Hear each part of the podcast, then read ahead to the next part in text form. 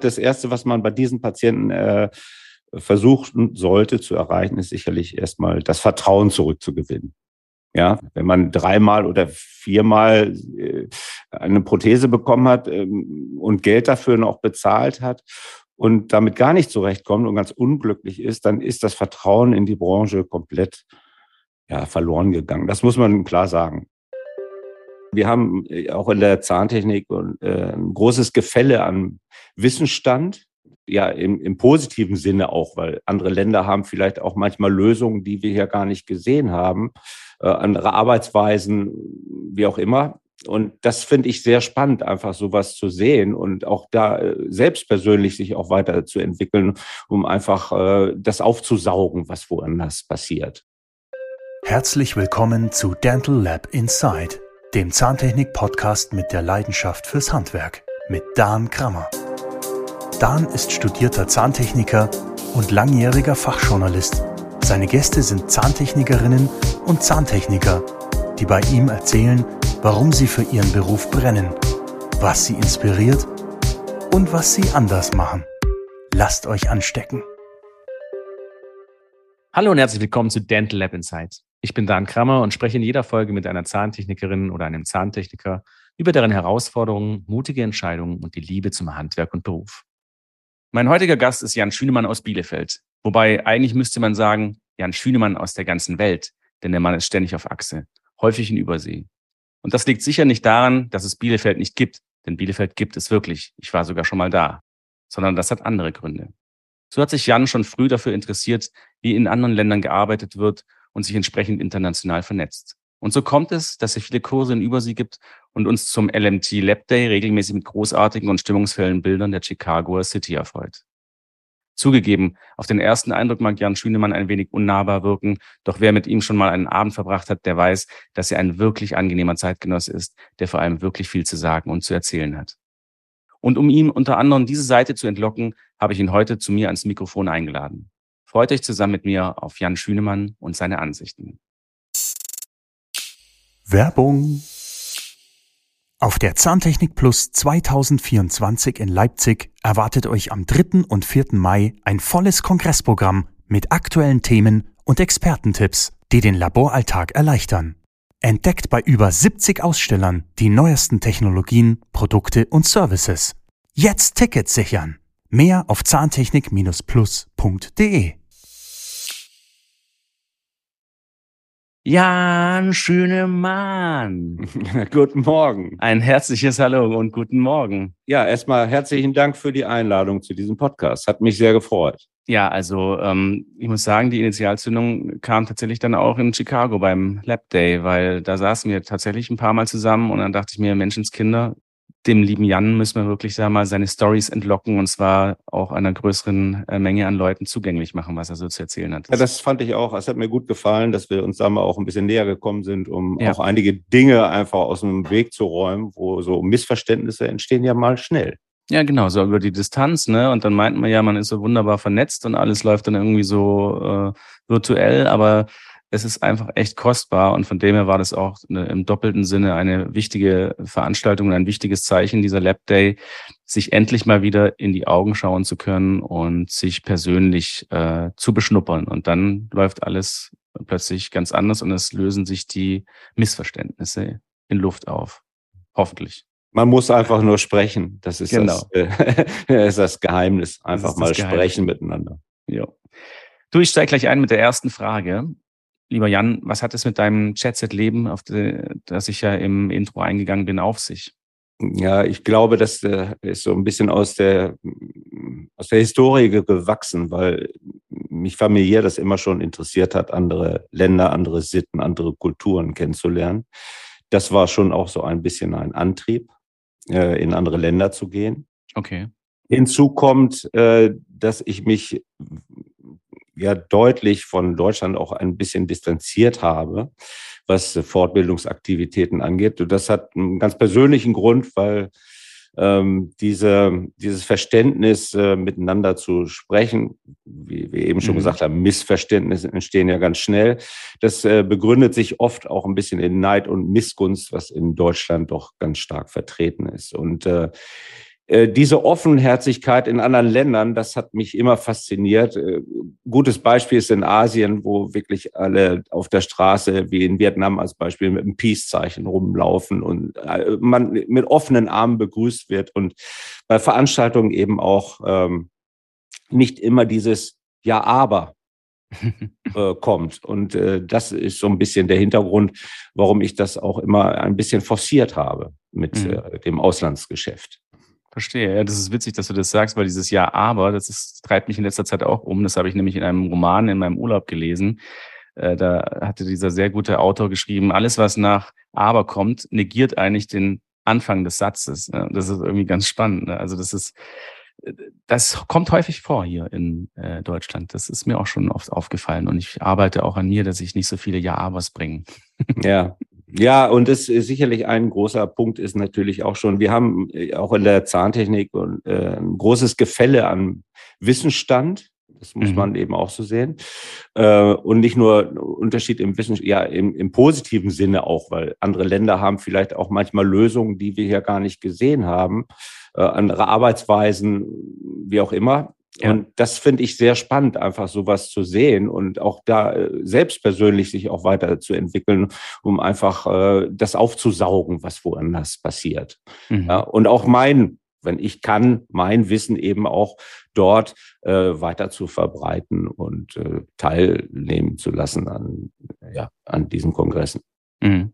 Aber jetzt ist es natürlich leicht gesagt zu sagen, ja, ich orientiere mich so ein bisschen eben international ähm, oder möchte mich international orientieren und es dann auch wirklich zu tun. Also wie, wie öffnen sich dann solche Türchen? Wie, wie kann man sich das vorstellen? Ja, eine sehr gute Frage. Das äh, äh, kommt schon von der Industrie, weil natürlich der Exportmarkt bei der Industrie ein wachsender Markt ist. Deutschland ist zwar ein sehr wichtiger Vorzeigemarkt, aber zentral werden natürlich äh, große Umsätze im Ausland äh, äh generiert. So, mhm. und da ist natürlich schon auch wichtig, weil Deutschland hat immer noch einen guten, guten Ruf, was Technikstandard angeht. Und da ist im Ausland ist das gefragt. Das oder mhm. war bislang immer sehr gefragt. Die Welt vernetzt sich natürlich immer stärker und es, äh, der Informationsfluss ist immer einfacher geworden über über die Medien, die wir haben. Mhm. Äh, nichtsdestotrotz ist diese persönliche, äh, äh, persönliche Anwesenheit ist äh, immer noch was anderes als in dieser virtuellen Welt. Und deswegen ist das nach wie vor auch immer noch gefragt. Zum Leidwesen durch Corona ist da natürlich einiges eingebrochen, das muss man auch sagen. Da hat sich dadurch natürlich einiges verändert. Aber zurück zu der Frage, natürlich ist das von der Industrie dann äh, gesteuert und gewollt und diese Aufträge werden durch die Industrie dann erteilt, sagen wir mal so, ja, mhm. um auch die, um Produkte auch irgendwo zu pushen. Und du hast dann gesagt, ja, ich will. Naja, ja, äh, klar, ist, ist ja natürlich eine spannende Sache, wenn man die Chance hat, in andere Länder zu gehen und äh, dort Dinge in den Markt sozusagen einzuführen. Als mhm. Beispiel war ich, das kann ich schon auch ein bisschen mit Stolz sagen, der erste, der die Non-Prep-Veneers in Russland zum Beispiel einge, eingeführt hat, wie auch in Griechenland cool. oder auch in Italien. Das sind, ne, weil ich mache das schon sehr lange, gerade diese Non-Prep-Sachen mache ich schon äh, um die 30 Jahre jetzt. Und, ja, äh, und wir sprechen hier von wirklich Non-Prep, nicht so. Ja, ja, ja, ja, ja, ja, ja, ja. So, und äh, das, das erfüllt mich schon irgendwie ein bisschen mit Stolz, kann ich schon sagen, wenn ich dann sehe, wie das sich auch jetzt so alles weiterentwickelt hat, wie viele gute Leute jetzt in anderen Ländern diese Dinge weiterverfolgt haben und für sich verfeinert haben. Und es gibt ja unfassbar gute Leute überall in der Welt. Das, ja, äh, das ist einfach schön auch zu sehen, dass das ja. so Früchte trägt. Ja. ja. Wenn ich das aus, aus meiner Sicht mal so sagen darf. Ein, ein Teil, ein Teil dazu beigetragen zu haben, sagen wir mal so. Das kann ich absolut nachvollziehen, weil das muss man schon auch mal der Branche, der Dentalbranche zugutehalten. Es wird ja auch immer wieder bemüht, dieser Begriff dieser dentalen Familie. Da ist definitiv was dran, auch wenn natürlich in der Familie auch oft gestritten wird und es gibt auch Arschlochkinder. Ich habe es jetzt gesagt, ja. Ähm, aber wenn man das das Ganze dann irgendwie noch weiter skaliert, also international und dann wirklich auch da dann irgendwie so Familienmitglieder bekommt und sieht, wie, wie das Netzwerk da wächst und wie man eben da irgendwie auch angenommen wird und, und was für Reaktionen man bekommt, dann, dann, dann subsumiert sich ja irgendwie dieses tolle Gefühl. Und ähm, ich kann das absolut äh, nachvollziehen. Also für mich war jetzt auch zum Beispiel Lab Day das erste Mal, muss ich äh, gestehen, dass ich eben in Chicago war. Und es war ja auch ein kleiner Lab Day, weil ja eigentlich ja direkt nach dem Lockdown sozusagen das erste Mal und viele waren noch verunsichert und viele sind ferngeblieben. Aber trotzdem hat es nochmal einen ganz anderen Touch, wenn man da irgendwie auch so ein bisschen ähm, andere Nationalitäten mal ähm, sieht und kennenlernt und, ähm, und auch merkt, dass die einen teilweise kennen. Das ist, das ist schon verrückt.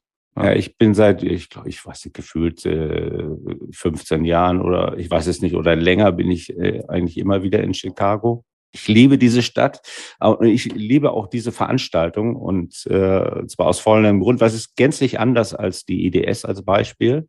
Es ist äh, also eher so eine, also was die Zahntechnik angeht, ist es ja eher so eine Flohmarktatmosphäre, wenn man da äh, ja, äh, tatsächlich. rübergeht. Ja, finde ich schon. Das ist ja, ja doch, mehr wirklich. so Ta Tapetentische und dann genau. werden die Sachen aufgestellt und aber äh, was komplett anders ist, ist wirklich dieses, äh, dass man zwischen den zwischen diesen Gängen Leute trifft und ein kurzes Gespräch führt und äh, einfach Leute aus verschiedenen äh, Ländern da zusammenfinden und sich einfach abends dann beim Essen unterhalten und dann kommen plötzlich kreative äh, Dinge wie ich kann das, das hat mich sehr fasziniert. Das war auf einem Quintessenz-Dinnerabend, wo, wo wir dann an einem großen runden Tisch zusammen saßen mit äh, Mitrani, äh, Andrea Ricci und äh, einige dieser namenhaften Menschen in dieser Branche. Und es äh, kam dann die Frage auf, warum machen wir eigentlich Vorträge? So, und jeder sollte nur ein Wort sagen. das war sehr spannend, muss ich sagen. Also ja, da kamen dann so Dinge wie Passion, äh, Liebe äh, zum Beruf und so weiter. Diese Dinge kamen auf den Tisch. Also sehr essentiell. Mhm. Das war also sehr persönlich. Und das hat mich äh, doch sehr fasziniert, muss ich sagen. Und von Kollegen wurde dann äh, auch gesagt, wir müssen das unbedingt nachholen. Das war so toll, das war wirklich so auf den Punkt, mhm. so weg von, von der Öffentlichkeit in Anführungsstrichen, aber eben so offen und ehrlich, die ein persönliches Statement äh, reduziert auf ein Wort. Also das war toll, muss ich sagen. Das hat mich nachhaltig auch äh, äh, berührt. Mhm.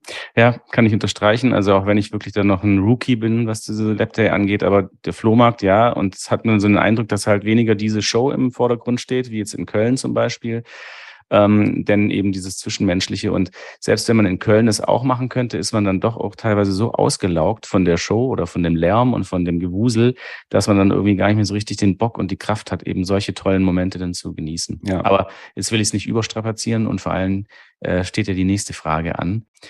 Du hast mich nämlich mal vor Jahren mit einer Aussage beeindruckt, hm, dass man für Totalprothesen ruhig gutes Geld verlangen sollte. Erklär doch mal bitte, wie das gemeint ist oder wieso. Ja, das ist im Prinzip, es ist ganz äh, einfach zu erklären. Totalprothetik ist, äh, da muss man ja auch kein äh, betriebswirtschaftliches Genie sein, äh, ist laut Kassenrecht ja eigentlich nicht machbar, das zu fertigen.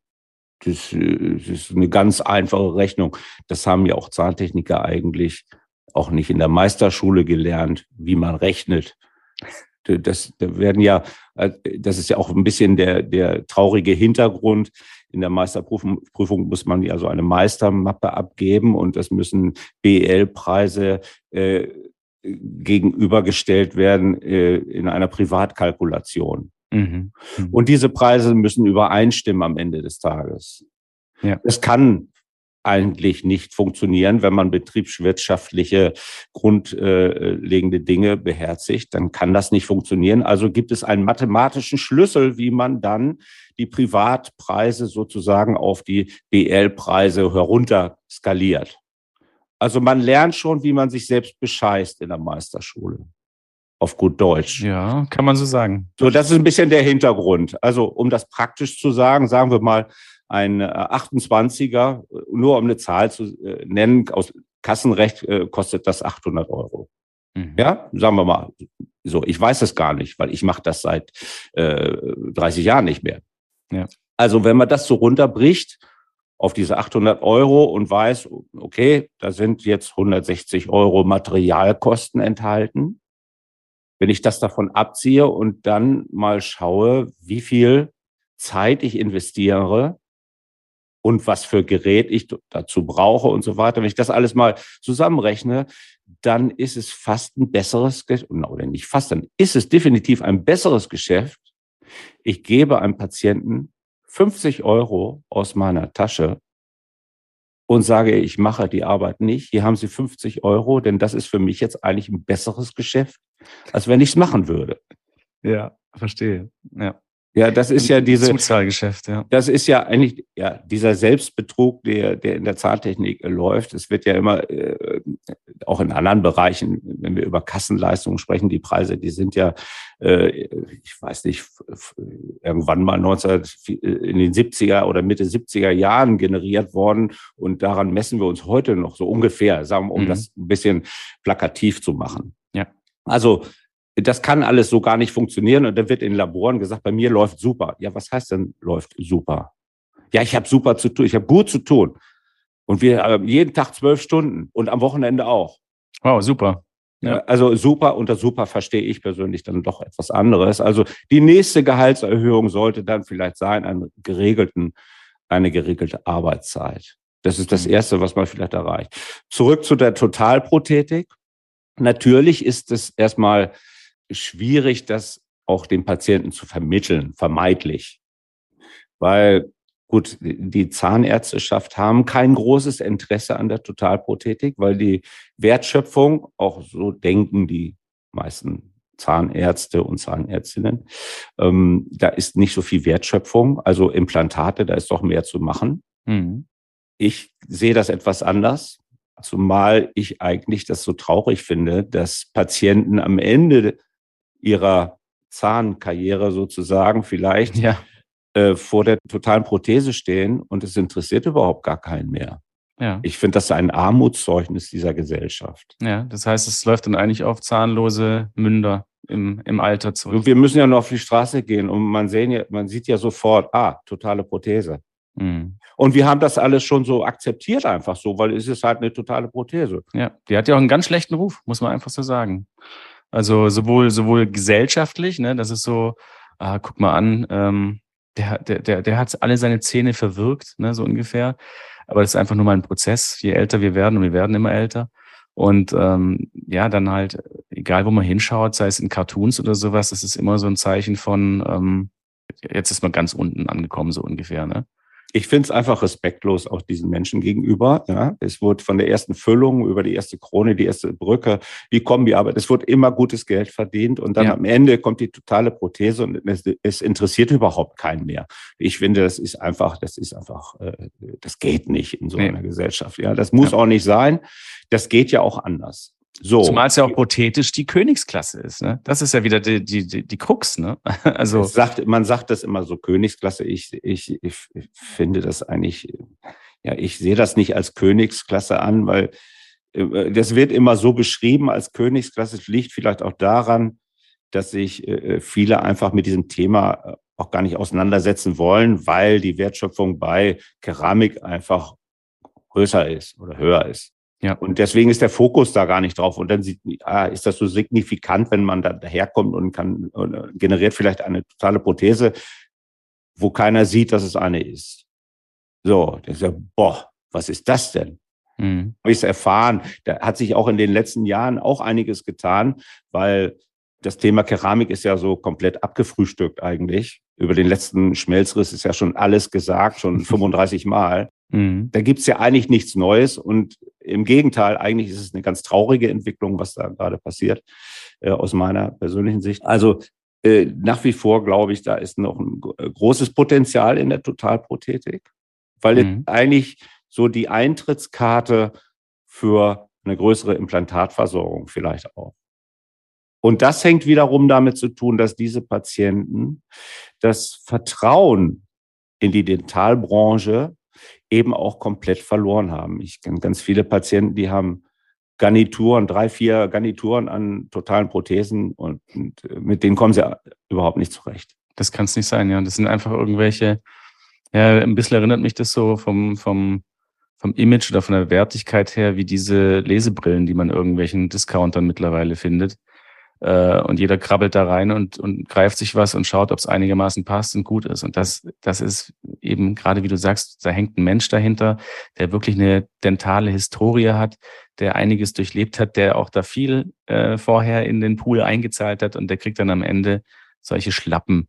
Ja. Und ähm, okay, und da, da setzt du an und sagst, okay, ja. wir, wir heben diese äh, Schlappen aus diesem Status raus und sagen, die, die haben es verdient, gut zu sein. Und gut zu sein bedeutet, dass man auch gutes Geld dafür nimmt, oder? Kann ich das so? Auf jeden Fall, auf jeden Fall. Also, äh, wie gesagt, das Erste, was man bei diesen Patienten äh, versuchen sollte zu erreichen, ist sicherlich erstmal das Vertrauen zurückzugewinnen. Ja, wenn, also wenn, wenn man dreimal oder viermal äh, eine Prothese bekommen hat ähm, und Geld dafür noch bezahlt hat und damit gar nicht zurechtkommt und ganz unglücklich ist, dann ist das Vertrauen in die Branche komplett ja, verloren gegangen. Das muss man klar sagen. Also ist das erstmal der erste Ansatz und dafür braucht man natürlich ein bisschen Zeit und muss sich auch mit den Patienten erstmal auseinandersetzen und auch mal abfragen oder hinterfragen, wie die Historie, wie das alles gelaufen ist. Warum sind sie überhaupt zahnlos geworden? Mhm. Da steckt ja vielleicht auch ein Schicksal dahinter. Also, ja. das, äh, also erstmal die, das Interesse an der Person auch erstmal zu zeigen und nicht als nur einen, einen kieferlosen äh, Patienten oder Kopf da zu sehen und äh, jetzt machen wir da irgendwas rein und Hauptsache schnell weg. Verstehe. Das, äh, das ist überhaupt nicht mein Ansatz. Ich nehme mir dafür Zeit und meine Strategie zu dem Thema ist, das liegt aber auch ein bisschen daran, dass ich mir meiner Sache doch sehr sicher bin mittlerweile über die ganzen, ganzen Jahre. Man gewinnt natürlich einen Erfahrungsschatz äh, zu dem Thema. Ich muss es auch so sagen, ich darf es offiziell nicht, darf ja offiziell gar keine Abdrücke nehmen als Beispiel. Ähm, ich würde ja gerne so ein Prothetiker äh, ein äh, Zertifikat bekommen, aber das ist ja in Deutschland nicht möglich. Das ist äh, ja von bestimmten Stellen eigentlich nicht gewollt. Auf der anderen Seite wollen sie es auch nicht machen. Also irgendwo beißt sich da die Katze in den eigenen Schwanz. Ja. Ich, also, äh, aber ich setze mich einfach äh, darüber hinweg, denn am Ende des Tages geht es darum, Menschen glücklich zu machen und nicht den Zahnarzt oder wen auch immer. Es geht darum, den Patienten glücklich zu machen. Das ist eigentlich der Auftrag, ja. Ich kann mich erinnern, das war auch auf der dentalen Technologie, hatte ich ja zu dem Thema äh, einen Vortrag. Das liegt, glaube ich, schon 20 Jahre zurück, ich weiß es gar nicht mehr. Und äh, nach meinem Vortrag wurde ich gefragt, sagen Sie mal, Schönemann, Sie haben äh, gar nicht über Zahnärzte gesprochen. Welchen Anteil der Arbeit muss denn der Zahnarzt äh, tun? Und dann ist mir nur eine Antwort darauf eingefallen. Ja, wissen Sie, ich finde, jeder sollte immer das tun, was er am besten kann. Punkt, Punkt, Punkt. Mehr braucht man eigentlich nicht sagen. Mehr kann ich da nicht zu so sagen. Genau. Ja. ja, also das ist, es ist wirklich ein bisschen fatal. Also, und dann merkt man halt so, dass die Tendenzen dahin gehen. Man sieht, äh, es gibt einen Gap, es gibt eine Lücke, es gibt einen Mund der, oder Münder, zahlreiche, die äh, mit äh, sowas wie Zahnersatz gefüllt werden wollen, dieser, dieser Patientengruppe. Und weil ja dann aber auch ja die, diejenigen, die das machen wollen und können, wegrationalisiert wurden, ja, sagt man, okay, der Heilsbringer ist die CAD-CAM-Technologie und die Totalprothese auf Knopfdruck. Weil die kann es immer noch besser als der Ungelernte oder derjenige mit der mangelnden Erfahrung, die wir uns über die Jahre ja herangezüchtet haben. Und das ist natürlich echt ein, eine fatale Tendenz. Also das ist so wie, ja, mir fällt da gar kein, gar kein Vergleich dazu ein, aber es ist, ich denke, es ist dringlich genug, dieses Bild. Ne? Es ist, äh, ist eigentlich äh, gerade auch ein gutes Statement gewesen, weil ähm, gerade diese CAD-CAM-Geschichten, äh, denen stehe ich sehr kritisch gegenüber. Äh, ich kann mich jetzt auch erinnern, auf der letzten in, Interna der DGEZ hatte Jochen Peters auch einen Vortrag und hat äh, also alle gängigen Software, also CAM-Software, äh, mal gegen sich genauer unter die Lupe äh, genommen und man kann feststellen, dass nicht eine Software aus funktioneller Sicht korrekt ist. Hm. Das ist eigentlich ein Trauerspiel. Also, dass man, äh, äh also gerade im Bereich der Monolithen, wo wir mit einem sehr starren Material arbeiten und uns darauf verlassen und vertrauen, dass die Software das korrekt macht. Also das ist schon sehr gefährlich, Ja. aus meiner Sicht. Ja. Ja, das ist vielleicht ein Punkt, den, auf den kommen wir noch zu sprechen vielleicht. Ne? Okay, du stehst aber jetzt ja nicht nur für Totalprothetik, das habe ich jetzt auch schon rausgehört, äh, sondern vielmehr auch für, ja, für was, wenn ich fragen darf? Ja, also mein Hauptgeschäft ist natürlich schon alles, was die Keramik angeht, weil das, da bin ich eigentlich groß geworden, auch damit die Totalprothetik kam irgendwie dazu, so, so. Und Mhm. dann war das halt ein bisschen auffälliger, wenn man ja äh, plötzlich mit solchen äh, Mit solchen Arbeiten. totalen, äh, ja, ja, das, das ist plötzlich so auffällig und dann gerät das schnell aus dem Fokus, was man vielleicht sonst noch so macht, ja. Mhm. Aber das ist eigentlich mein zentrales Geschäft, wie ich eben schon sagte. Also ganze Non-Prep, Veneers eingeführt in, in, in unterschiedlichen Ländern und auch andere Dinge und auch Beteiligung äh, an, an Entwicklung von keramischen Produkten. Da bin ich doch sehr tief eigentlich äh, in diesem Thema drin bis heute. Mhm. Und ja, das ist eigentlich mein zentrales Geschäft. Ja, nach wie vor.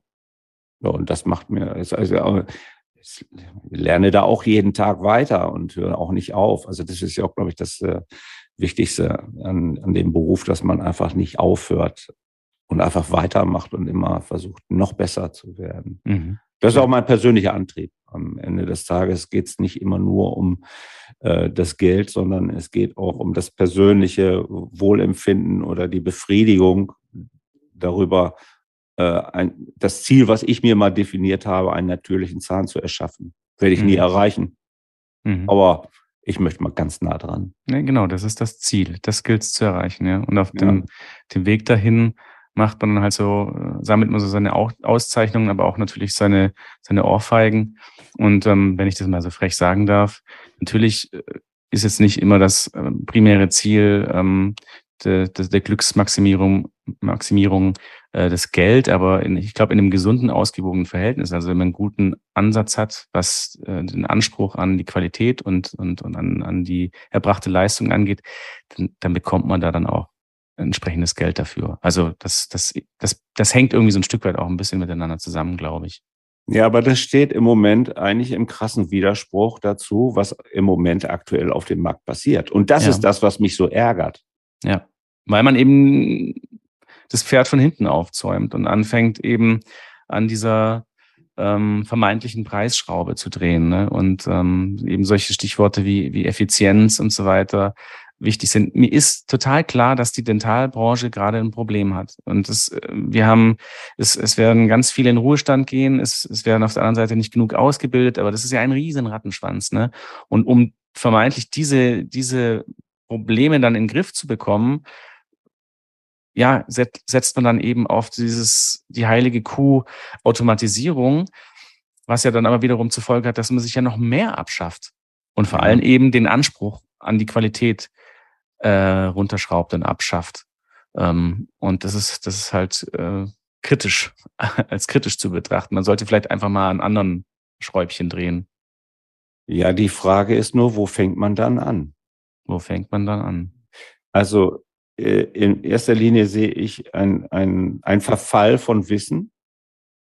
Ich habe das, äh, also ich hab, äh, das ist ganz interessant, äh, das passt eigentlich gerade alles ganz gut zusammen. Ich habe jetzt gerade in Südafrika ein Konzept für eine Ausbildung, ähm, ein Ausbildungsprogramm zusammengestellt und stehe im en- engen Kontakt mit den dortigen Universitäten, um diese Messlatte mal wieder auf ein bestimmtes Level zu bringen, um auch konkurrenzfähig zu sein. Ja, um auch diese, diesen Mangel an, an Wissen wieder aufzuholen, um auf, auf sagen wir, auf einen gewissen Standard zu kommen. Man muss dazu wissen, andere Länder, andere Sitten, äh, da laufen Dinge etwas anders. Als Beispiel in äh, Südafrika, deswegen ist das eigentlich auch mal interessant, andere Länder einfach auch, ja, wat, wie läuft das da eigentlich? Wie funktioniert das da eigentlich?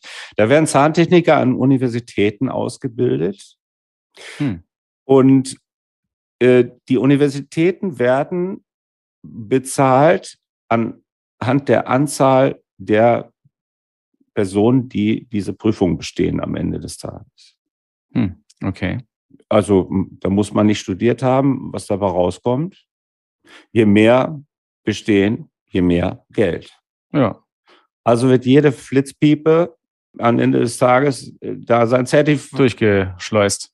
Ja, so. Das ist natürlich, äh, ja, man kann das auch Korruption nennen in gewisser Form. Ja, also mal ganz deutlich zu sagen. Und das ist einfach, so kommen wir überhaupt auf gar keinen, auf, auf gar keinen weltweiten Standard miteinander.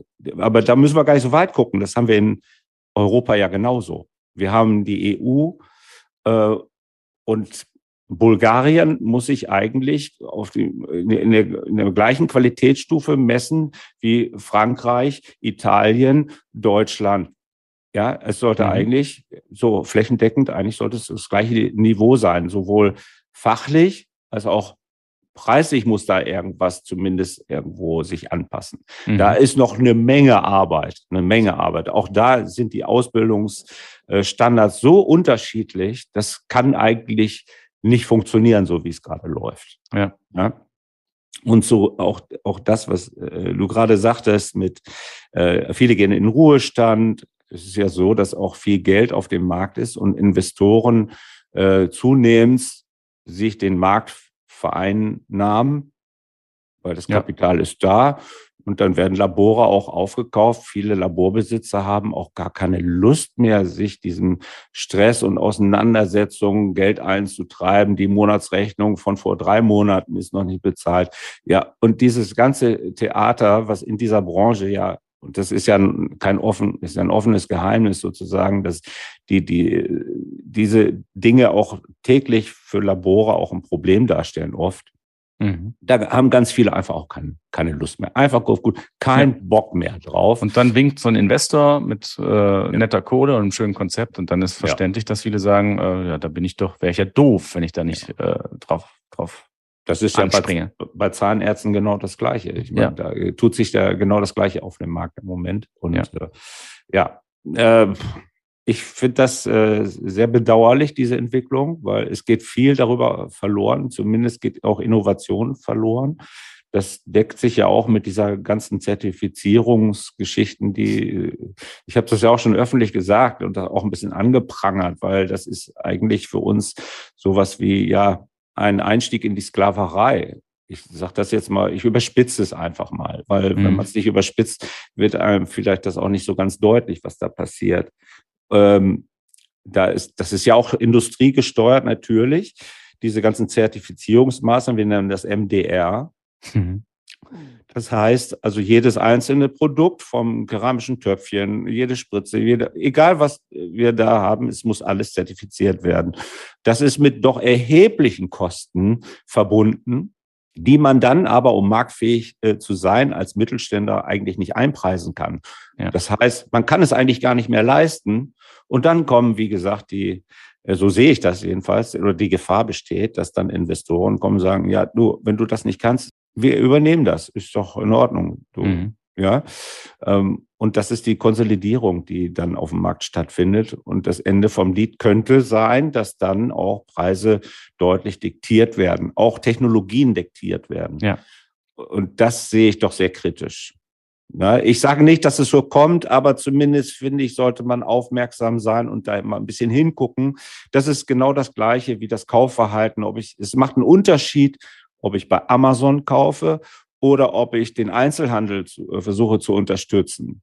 Auch kleine, äh, ja, innovative Start-up-Unternehmen, die wirklich mit, mit, mit ganz viel Engagement, mit Passion versuchen, Dinge heran, äh, voranzutreiben.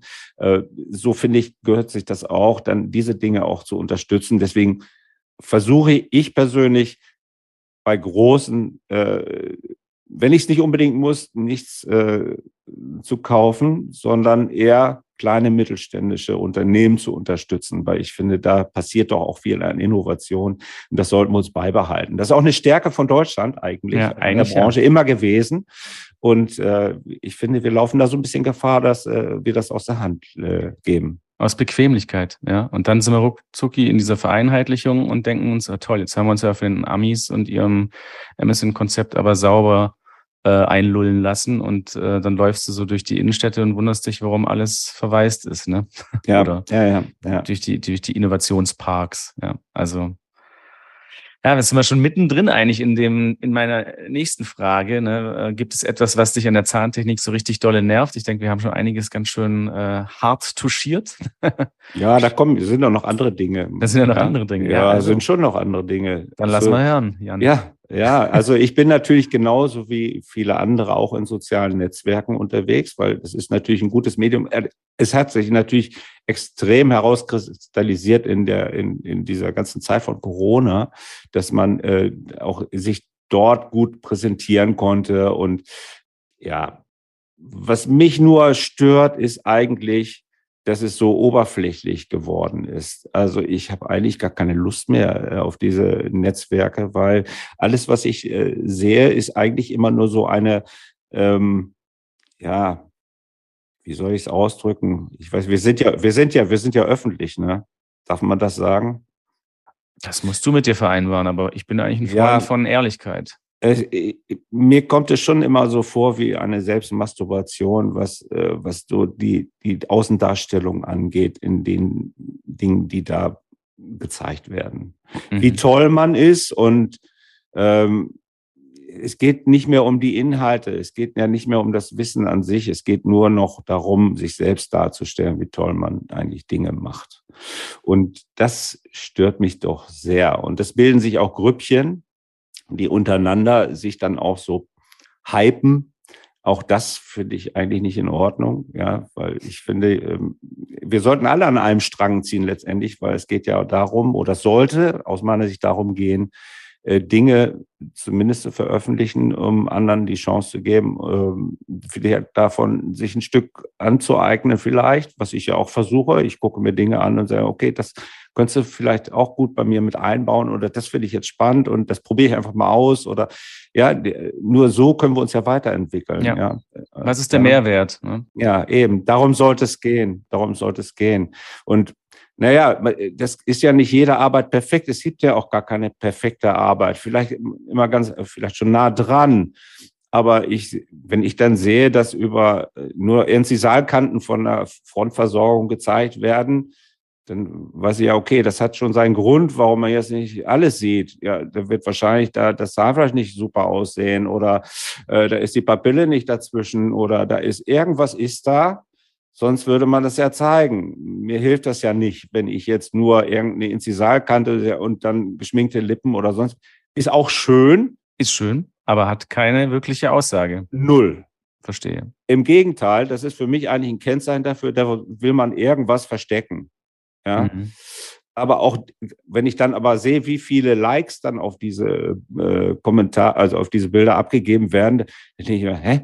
Wie kann das jetzt sein? Das ist ja nicht essentiell, da ist ja keine Aussage dahinter. Es ist ja eigentlich nur, wie ich eben schon sagte, die Selbstbeweihräucherung, wie toll man irgendwas hinbekommen hat. Ja, mhm. und das, das stört mich so ein bisschen, sage ich ganz ehrlich. Das ist, glaube ich, aber auch leider halt einfach die Tendenz dieses Social Media Hypes und dieser ganzen entsprechenden äh, Plattformen, weil das kannst du ja noch äh, weiter pervertieren. Also in dem ganzen Selbstvermarktungshype, den es ja da gibt, also personenbezogen, da gibt's ja zig Filter und Zeug. Jetzt denkt das mal oder jetzt, jetzt übertragt das mal auf die Zahntechnik, dann ist es auch nicht mehr so weit her. Oder man könnte zumindest mal glauben oder ähm, ja, sagen wir mal, auch teilweise skeptisch sein, ob das, was man dann wirklich in Gänze gezeigt bekommt mit Zahnfleisch, auch wirklich alles stimmt. Ne? Weil es geht ja tatsächlich um es runterzubrechen, banal, mehr darum eben, um zu zeigen, wie unfassbar toll man ist, also diese Onanie, ne? Ähm, und weniger um dieses, ähm, schaut mal an, ich habe hier ein kleines Problem oder ja, einfach dieses, wie man es, wie man, wie man früher auch ein bisschen damit umgegangen ist, dass man halt auch äh, durchaus Dinge zur Diskussion gestellt hat. Ne? Und, und ja. daran ja dann auch wächst und lernt, daraus lernt. Ja, das ist genau das, was ich, ja, gut zusammengefasst eigentlich, kann man äh, schon sagen. Aber äh, letztendlich äh, muss ich mich auch damit auseinandersetzen. Ich kann mich da vielleicht auch nicht komplett von frei machen, sagen wir mal so. Aber ich kann mit Gewissheit sagen, dass ich also so nahezu sagen wir mal 90 Prozent aller meiner Arbeiten dann auch öffentlich stelle. Ähm, ob sie jetzt ja, auch die negativen Dinge, weil im Grunde genommen äh, lernen wir ja sowieso nur aus Fehlern. Und äh, dann, ja, okay, dann kann man ja auch offenkundig da mal drüber diskutieren. Wie hätte man das dann lösen können? Besser oder was, was fehlt jetzt? Und viele Dinge sind mir natürlich klar, aber wir stehen eigentlich auch, naja, weil ich bin ja nicht auch der behandelnde Zahnarzt und manche Dinge sind auch manchmal ein bisschen unvorhersehbar für, äh, für, für den, den Ablauf, was dann vielleicht am Ende dabei rauskommt. Das ist nicht alles äh, von vornherein äh, zu managen. Da passieren einfach Dinge und dann ist es halt vielleicht nicht ganz perfekt. Die Frage ist halt, was ist jetzt perfekt und wie glücklich ist ein Patient eigentlich am Ende des Tages? Darum geht's ja. Also da müssen wir sicherlich auch immer mal Abstriche machen. Und das finde ich auch gar nicht weiter äh, verwerflich. Das ist ganz normal. Ja. Wir, eben bei, bevor wir angefangen haben, über Tennis gesprochen. Ja, mhm. also da hat es mal auch einen guten oder schlechten Tag und haut auch einen Ball mal daneben oder so. Und man kann ja hinterher lösen. Ja, dann hätte ich mich vielleicht anders hinstellen müssen. Okay, dann wäre es vielleicht besser geworden. Ja, aber das ist ja die Erkenntnis aus den Fehlern, die uns besser werden lässt. Und ja, das ist eben diese Oberflächlichkeit in sozialen Netzwerken, die das eigentlich mir nicht hergibt. Und deswegen bin ich da etwas kritisch, muss ich sagen, was das ja. angeht. Ich verfolge das, mache ja auch mit. Äh, man kann ja eigentlich auch fast in Anführungsstrichen nicht ohne, sagen wir mal so, vielleicht geht's auch ohne, aber äh, letztendlich will ich ja auch an diesem zahntechnischen öffentlichen Leben teilnehmen und versuchen auch meinen Beitrag zu leisten, um um Dinge voranzutreiben, um sich vielleicht äh, besser zu machen. Das ist auf jeden Fall in mir drin, dass ich mhm. versuchen möchte, es besser zu machen und das auch zu vermitteln. Zumindest das, was ich weiß. So. Ja. Und das, ich höre mir das natürlich von anderen auch an und dadurch kann ich auch nur wachsen. Also, äh, das finde ich gerade das Spannende an diesem Beruf. Das hört nie auf. Ja. Das hat, äh, jetzt muss ich immer noch einen Namen droppen, das hat Kurt Reichel mal zu mir gesagt oder hat, hat darüber gesprochen an irgendeiner Hotelbar und das hat mich irgendwie beeindruckt. Das hat er nicht erfunden. Ich glaube, er hat da sogar äh, den Herrn Hegenbart da irgendwie äh, zitiert, dass halt diese, diese Dentalfotografie, die ja so wichtig ist und scheinbar immer wichtiger wird, für ihn halt einfach so ein unfassbar wichtiges Instrument war, weil damit fixierst du deinen Qualitätsstand von zeigt dir schonungslos, was schlecht war und was besser gemacht werden kann. Das finde ich super, die Aussage. Aber dann sollte man es auch zeigen. ja, ja, ja, ja. Ja, natürlich. Ich, ich habe ich hab auch im Keller noch, ich weiß nicht, 500, äh, ich weiß nicht, oder nicht, nicht 5000 oder keine Ahnung, noch alte Dias gerahmt Dias. und habe mir da irgendwann mal die Zeit gefunden, habe da einiges durchgeguckt und habe, oh Gott, und habe gedacht, oh Gott, was ist das? Das hast du gemacht. Aber wiederum auch, oh mein Gott, wie geil ist das denn? ja? ja. Also äh, auch das gibt's natürlich. Also nicht alles, was früher mal gewesen ist, ist unbedingt immer schlechter. Da gibt's auch sicherlich auch, ein paar, da hat man immer einen Glückstag gehabt und äh, ist einfach toll geworden. Und aber wie gesagt, äh, also die, der, die, der Prozentanteil dessen, dass es gut wird, ist über die Jahre gewachsen, weil wenn man kritisch mit sich selber ist, dann entwickelt man sich in eine positive Richtung. Und dann entstehen weniger Fehler und man kann auch Dinge vielleicht vorher besser abschätzen, was im Vorlauf passieren muss, damit das Ergebnis besser wird. Also das hat ja auch mit Erfahrung einfach zu tun. Ja. Ja, nicht alles im Alter wird schlechter. Es gibt auch Dinge, die im Alter vielleicht etwas besser werden. Und äh, da gehört das vielleicht dazu. Definitiv. So, jetzt hast du ähm, Facebook ähm, zumindest mal die Oberflächlichkeit auf Facebook ähm, ein bisschen bemängelt oder ähm, genannt bei dem Ding, das sich nervt. Ähm, jetzt haben bei der nächsten Frage einige Leute witzigerweise gesagt, dass sie Facebook auf eine einsame Insel mitnehmen würden. Welches dentale Produkt würdest du denn auf eine einsame Insel mitnehmen, wenn du könntest und warum vor allem? Also nur ein einziges Produkt wird schwierig. Das wird schwierig. Dann nennen wir eine Produktfamilie. Also ich würde wahrscheinlich auf einer einsamen Insel, würde ich mich gänzlich von, von der Zahntechnik dis, äh, distanzieren und eher das Strandleben genießen. Aber wenn ich die, wenn ich jetzt zu der Frage zurück, was ich mitnehmen würde, ich würde wahrscheinlich äh, ein paar Garnituren meiner Konfektionszähne mitnehmen und ein bisschen Wachs und äh, äh, könnte dann vielleicht Menschen auf dieser Insel äh, zumindest so Lebensqualität, was äh, mit einer Prothese zu machen ist, wiedergeben. Das, das, könnte ich mir vielleicht vornehmen. Was ich zwingend mitnehmen würde, ist meine Kamera, weil die nehme ich immer mit, egal wo, weil das ist halt äh, meine größte, eine meiner größten Passionen neben Tennis eben die Fotografie. Das ist eigentlich mehr zum Beruf auch geworden, schon über die letzten 20 Jahre sowieso. Ähm, ja, das ist für mich jetzt nochmal so ein weiterer Sprung auch, was, da bin ich sehr aktiv, sagen wir mal so. Damit erfreust du uns ja auch bei Facebook mit diesen, diesen äh, wunderbaren, feinsinnigen Bildern.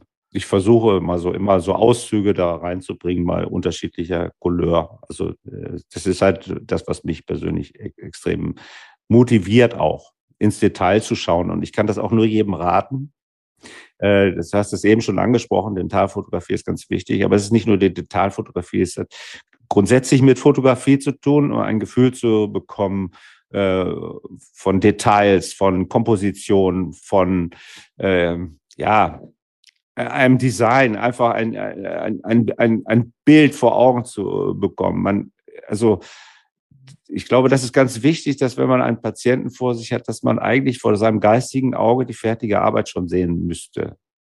So. Und dann muss man es eigentlich nur noch machen. Mhm. Das klingt so einfach nur noch machen, ja. ja. Aber letztendlich hilft die Fotografie schon, da den Blick zu schärfen.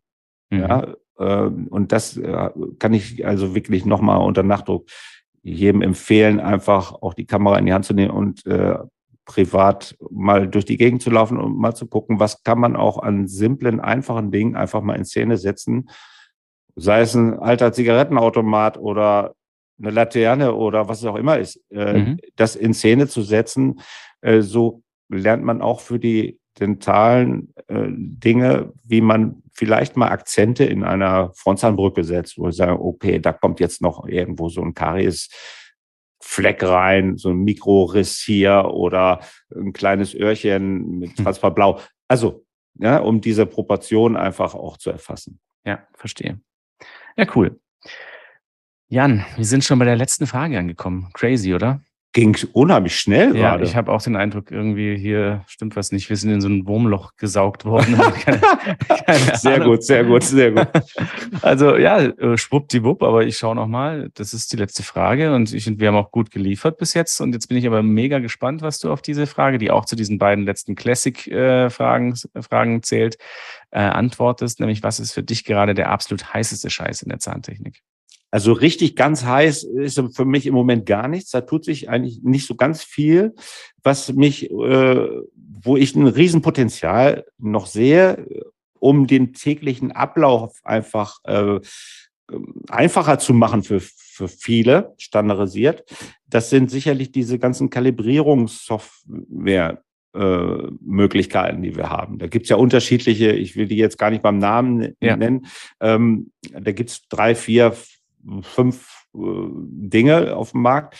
Äh, das finde ich eine ganz spannende Geschichte, weil dann nutzen wir die Dinge, die wir sowieso schon haben. Das heißt, wir nutzen die Kamera, wir nutzen ähm, den Rechner, wir benutzen äh, die, die, die Materialien, die wir haben und ver versuchen darüber äh, Rezepte rauszuschmeißen, um, um um die Standardisierung in einer besseren Wiedergabe herzubringen. Das finde ich eine tolle Sache. Mhm. Ja, das ist auch diese, das alte, der alte Traum. Ne? Also du meinst schon diese Farbkalibrierung, ja, ja. dass man. Ja, ich kann es ja Bananen. Es gibt E-Lab, Matisse, äh, Dragon ja. Shade. Es gibt unterschiedliche Ansätze. Ja.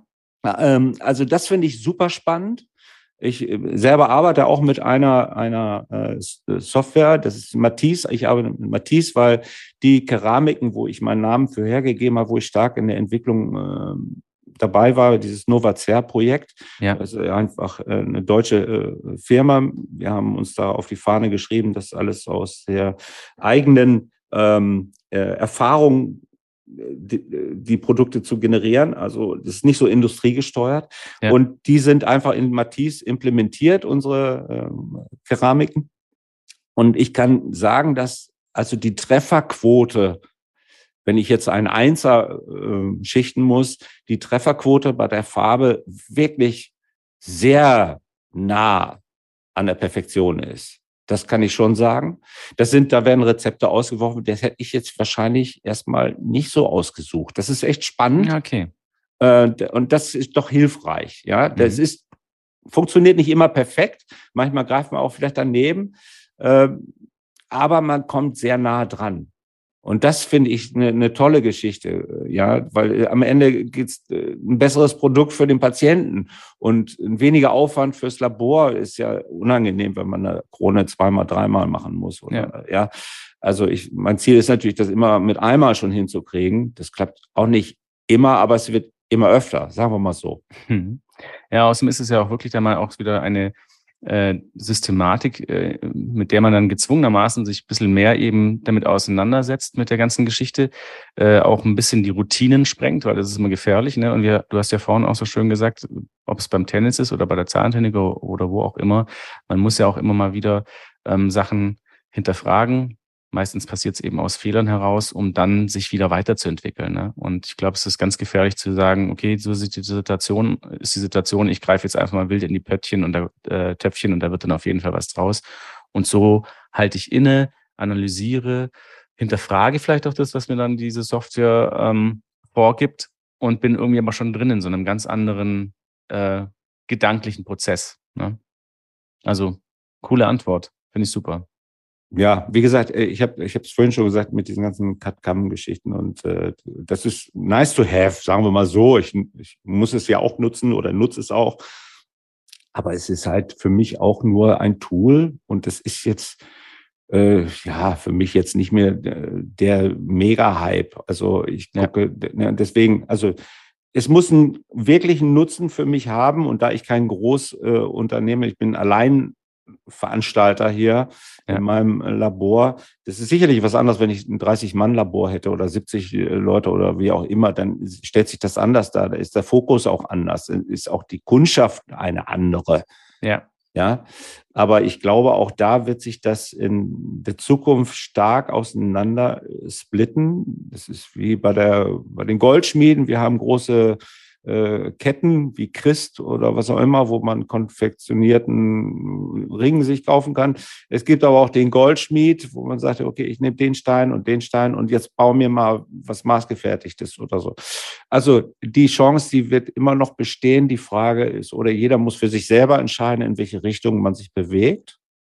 Ich habe das schon vor über 30 Jahren für mich festgehalten dass äh, ich in, diesen Richt, äh, in diese Richtung der Individualität gehen möchte, weil ich den Patienten auch sehr persönlich, das ist ein Intimbereich, in dem wir äh, arbeiten, ähm, und da, da finde ich das einfach, ich kann da nicht so Massenproduktion äh, generieren. Das ist nicht meins. Aber das ist jedem selbst überlassen. Ich sehe da nur trotz allem auch in der Zukunft eine große Chance, dass das weiter besteht.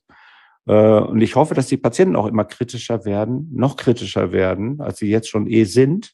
Mhm. Ähm, das würde mich, würde ich schon begrüßen, weil das würde mir eigentlich alles in die Hände spielen, zumindest was mhm. mein restliches zahntechnisches Leben angeht. Ach, das ist doch auch ein wunderbares Schlusswort, weil genau das ist es nämlich. Letztendlich wird uns diese diese Individualität in die Karten spielen. Und ich denke, das ist auch die, die Daseinsberechtigung für unseren Beruf. Ne, so custom-made heißt doch auch gerne. Also in so vielen Bereichen ist das in. Äh, warum, warum verlassen wir diesen Weg gerade bei den Zähnen, die ja einfach äh, so hoch individuell sind und einfach auch Teil unseres Körpers? Also ja, da sind auch wirklich sehr schöne Denkansätze und Anregungen äh, gefallen heute in diesem Gespräch. Und ich muss sagen, ich habe nicht zu viel versprochen in meiner äh, Anmoderation. Du bist wirklich ein sehr, sehr angenehmer Zeitgenosse und Gesprächspartner. Und es hat mir sehr viel Freude bereitet, mit dir heute in diesem Podcast zu sprechen, zu quatschen.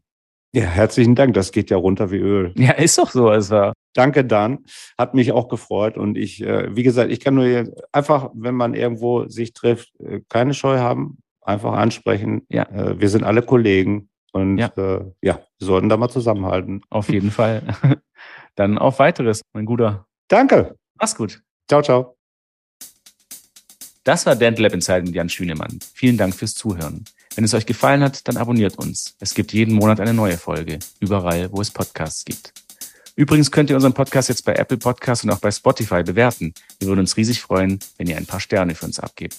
Wenn ihr Anmerkungen oder Fragen zu dieser Folge habt, dann schreibt uns. Ihr findet uns bei Instagram und Facebook oder schreibt uns an podcast.quintessence.de. Alle Links und Adressen findet ihr wie immer in den Show Notes.